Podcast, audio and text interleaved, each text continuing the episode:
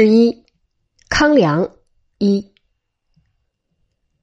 据冯自由说，孙中山除了请宫崎银藏把康有为接到日本以外，也托了平山周去北京，帮助梁启超与王照二人出险，离开日本驻华公使馆，化妆乘帆船逃到天津，乘轮船来日本。另一说法，梁是日本驻金领事郑永昌陪同离开北京的。孙中山对于康梁的变法努力一向颇表同情，总想争取他们进一步参加革命。戊戌之前的一年，一八九七年，横滨兴中会的同志冯静茹联络侨商邝汝盘等，创设一间中西学校。孙中山便保荐了梁启超做校长，写了一封信交给邝汝盘，拿去上海找康有为。那时。梁启超正在办《时务报》，分不开身。康有为向邝汝盘介绍其另一弟子徐勤，并且建议把中西学校的校名改为大同学校。结果，徐勤来到东京，学校的名称也照康有为意思改了。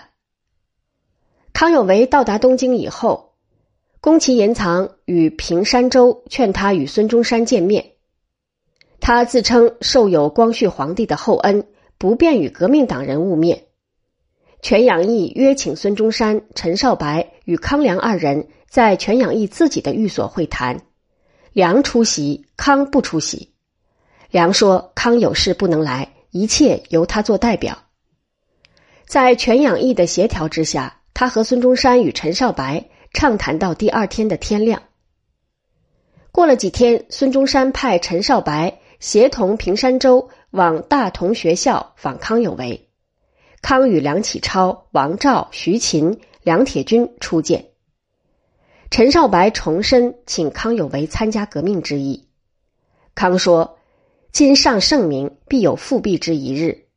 余受恩深重，无论如何不能忘记。唯有起兵秦王，托其禁锢瀛台之恶，其他非余所知，只知东庄下葛而已。”王照忽然向在座的人说：“我自到东京以来，一切行动皆不得自由，说话有人监视，来往书信亦被拆阅检查，请诸君评评是何道理。”康有为大怒，叫梁铁军把王照拖了出去。这位王照原在清廷担任礼部主事，因上奏请光绪皇帝出洋考察而扬名天下。光绪帝曾经因此赏他以四品京堂之官，并且罢斥了不替他转奏的礼部尚书怀塔部许应奎与礼部侍郎昆秀、徐汇丰、蒲挺、曾广汉。慈禧政变以后，王照逃入日本驻华公使馆，被平山州就来东京，和康有为住在一起。康有为怕他说出有关衣带诏的秘密。便在种种方面剥夺了他的自由。替康有为执行此项监禁王照的任务的是精于计机的梁铁军。陈少白亲眼见到王照因要求平平是何道理而被康有为吩咐梁铁军拖了出去，觉得有点奇怪，便拜托平山州对王照设法保护。果然有一天，康梁等人不在大同学校。平山周便把王照引了出来，带到全养义的寓所。王照把前后经过用笔谈的方式告诉了全养义。从此，王照不和康梁等人住在一起，又分访日本要人，告康有为的洋状，强调康所称的衣带诏根本是伪造的。日本政府于是给了康有为九千元日币，请他离开日本。康去了加拿大。其后又辗转去了新加坡，住在邱淑媛的家里。梁留在日本，仍与孙中山常常见面，似乎颇能接受孙中山的革命主张，一度愿意由两党合组一会，以孙中山为会长，梁为副会长，因徐勤等人之破坏而作罢。合组一会的计划没有实现，梁与孙中山的交往却未中断。康写信来，命令梁离开日本。梁决定去檀香山。行前，孙中山写介绍信给他，介绍他与檀香山的兴中会会友相见。梁在己亥年阴历十一月二十九日（一八九九年十二月三十一日）到了檀香山，很受会友们的优待。孙梅就是孙中山的胞弟孙德章，而且叫儿子阿昌，拜梁为老师。梁摆脱不了康的束缚，对革命的信念又不甚坚定，竟然终于篡窃了檀香山兴中会，吸收了一大部分会友为所谓保皇会会员，口口声声说名为保皇，实则革命。到了民国以后，有些接近康梁的人说“保皇会”三字是革命党送给他们的团体的绰号。他们的团体从来不曾以保皇会或保皇党为正式名称。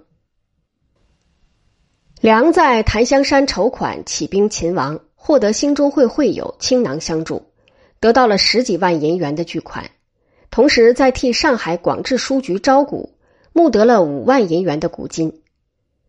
康在新加坡似乎也募得了不少的钱。康的另一信徒唐才常。获得革命党人毕永年的合作，于庚子年（一九零零年）四五月间，在上海成立了一个正气会，其后改名为自立会。自立会的宣言兼有排满与保皇的两种色彩，既骂拥护清朝的人低首兴山、自甘奴隶，却又大声疾呼君臣之义如何可废。这自立会逐渐发展为自立军，准备于阴历七月十五日，分别在大通、安庆、常德、汉口、新堤五处地方同时起义，名为秦王，实则对清廷革命。康梁却不能如期寄来必须的款项，起义的日期因此而改到七月二十九日，消息也因此而泄露。唐才常于七月二十七日。和林圭等二十余人在汉口被捕。倘若康有为能够成事，则自立军与革命军同时并起，也未尝不可以相辅而行。当时的机会不可谓不好。慈禧甘心受刚毅等人的包围，立普俊为大阿哥。到了最后，又在庚子年六月对全世界的彝人宣战，围攻使馆。八国联军侵华后。两江两湖与山东的三个封疆大吏刘坤一、张之洞、袁世凯宣布保护洋人，不受违命。在两广的李鸿章态度又极其暧昧。在另一方面，以容闳为首的若干知名之士，又于七月初一日成立所谓中国议会，于上海张园，宣布不承认通匪矫诏之伪政府，俨然是一个新的革命政府。而且他的总干事不是别人，正是唐才常。康有为所捐到的款子不为不多，据张之洞奏报清廷是洋银六十万元，据冯自由在《中华民国开国前革命史》第十一章所说是数余百万，其中两所经手在檀香山募得的，据徐勤说是八九万元。据冯自由在《童书》第六章说，在十万元以上。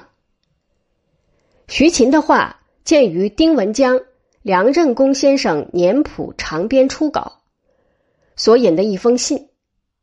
徐勤自己在这一封写给康有为的信中承认，汉口之役所费三十万。可见康梁与他们所最信任的徐勤，并不曾把全部捐款用在唐才常、林圭。秦立山等人所主持的自立军的身上，杂项的开销自然是在所不免。然而，倘若如冯自由所说，仅电报一项耗费于十万元，那么保皇会的各地负责人实在是太对不起自立军的踊跃赴死的将士了。康应付的责任最大，其次是徐勤，他们两人绝对不肯与革命党合作。梁劝康不可以湘鄂为主要对象，劝他取广东作为根据地，免导弘扬覆辙。康不听，梁又劝他侵入自立军中，以主帅的名义指挥一切，数遍号召，康也不听。唐才常也有错误，他在实物学堂里和梁同事，因梁而沾上了康，竟然不能摆脱。再加上对康的金钱之源抱了幻想，于是把轰轰烈烈的一场义举，从开始便排演成不伦不类的活剧，既要推翻清朝，又说是为了保光绪的驾，名不正言不顺，其事当然难成。唐为了等候康的款子而一再改期，在汉口机关的账簿上，可怜他仅存现洋一万五千余元而已。秦立山没有接到改期的通知，而依原约于七月十五日（阳历八月九日）在大通发动，苦战了若干天，于唐才常被捕以后解散所部，只身脱险。他到了新加坡，才知道康之庸资自肥。一怒而与康氏绝交。秦立山在大同失败之后，唐才常到了七月二十七日，阳历八月二十一日，才和林圭等人被张之洞捉去。在这十几天之中，唐本该有所动作，而不曾动作，以致坐以待毙。他之所以如此，原因不外是：一、继续等候康的款子；二、对张之洞存幻想。在秦立山不曾发动以前，唐因等候款子而一再改期，不无理由。虽则犯了兵家大忌。在秦立山既已发动而失败以后，唐还在等候款子，便十分愚蠢了。至于对张之洞存幻想，以为张之洞肯脱离清朝而独立，那实在是缺乏知人之明。